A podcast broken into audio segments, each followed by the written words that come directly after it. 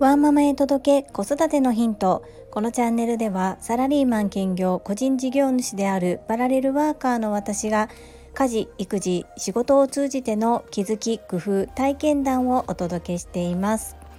さて皆様いかがお過ごしでしょうか？今日は私サラリーマンとしての会社をお昼からお休みをさせていただき中学生の長男の保護者会へ行ってまいります。参観日は残念ながらコロナウイルスの影響で中止となってしまったのですが初めて参加する保護者会ですので顔を出してみようと思っています。そんな長男ですが朝も早く出て夜も私の帰宅よりもずっと遅くに帰ってきます。ですが学校終わってクラブ活動をしてその後自習室で勉強をして帰ってくる。すごく充実して友達にも恵まれて楽しそうです。そしてこれは人生の諸先輩方から言われていたことですが子供はどんどん親から離れていくよっていうのを体感しています。そう思うと今小学校3年生の次男がまだまだママが大好きで毎日ママって来てくれるのが本当に可愛いです。今3年生ですので残り4年間おそらく後半はそのようにはならないと思いますけれどもほんと小さい時って手がかかって大変大変大変と思ってましたけれども可愛い時期って一瞬だなというふうに思いますし、まあ、大変な中に私もたくさんのことを学ばせてもらっているし可愛さがあって癒されるから大変でも乗り越えられるんだろうなというのを改めて感じています。一日一日を大切に過ごしたいなそんな風に改めて感じた一日です。そんなこんなで本日のテーマは障害者手帳についてお話をしていきたいと思います。最後までお付き合いよろしくお願いいたします。我が家の可愛い小学校3年生の次男は発達障害グレーゾーンです。得意分野不得意分野は明確に分かれておりどんなことが苦手なの？ってよく聞かれるんですがそれをお伝えするよりも学力レベルをお伝えした方がなんとなくイメージが湧くようですので私は説明する時に実年齢よりも2学年ぐらい下のレベルですという言い方をしています。実際にこれは発達診断テストの結果がだいたい2歳ぐらい下で出てくるのでほぼ間違いありません。そして私は発達障害の子にも障害者手帳が取れるということを知りませんでしたというかいろいろなところで障害者手帳はお持ちですかって聞かれるんですよね。それでえ私の中では障害者手帳っていうのは勝手なイメージですけれども身体障害者のことを指すというふうにもう本当に勝手に思い込んでいましたでもそうではなかったんですよね。そしていろんなところで聞かれますのでそれ取らなければいけないんですか？それはどうやって取るんですか？うちの子はその対象なんですか？ということを逆に聞いたりしていました。それは自分の息子は対象外と私は思い込んでいたので調べることもしていなかったからです。そしてお聞きすると大抵の方はそれは保護者の判断ですのでという回答が返ってくるんですじゃあどっちやねんとどっちやねんっていうかその取るべきなのか取らなくていいのかどういう判断で取る取らないを決めているのかそこもわからない状態でそれで取るためにはどうすればいいのかを聞いて実際に取る手続きをするところへ連絡をしていろいろと話を聞いてみたんですね。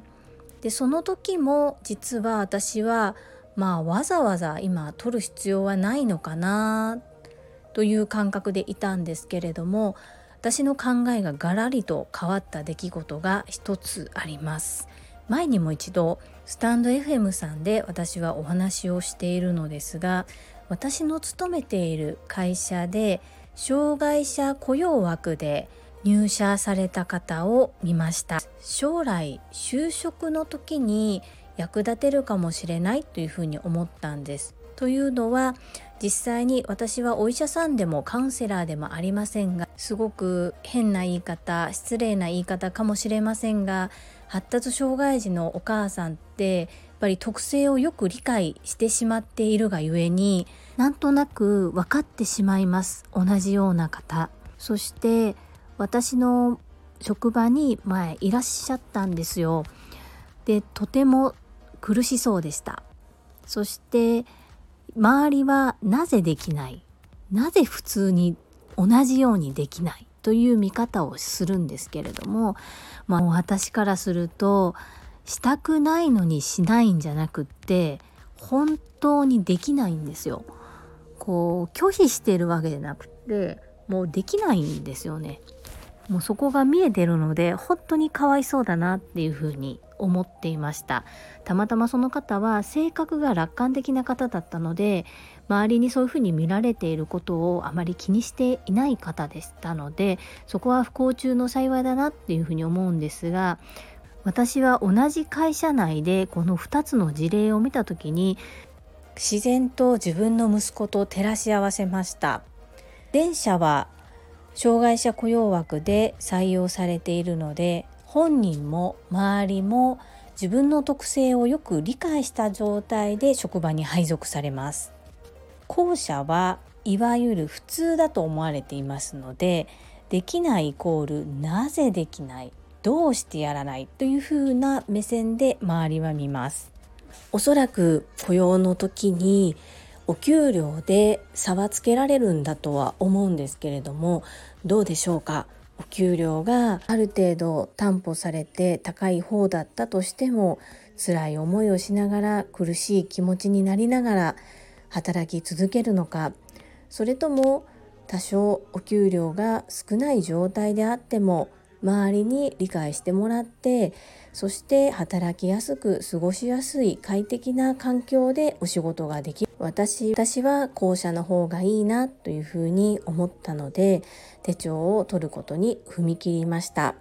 そしてこの障害者手帳があるからといってそれを例えば履歴書に書かなければならないとか全ての場面で見せないといけないっていうルールは全くありませんので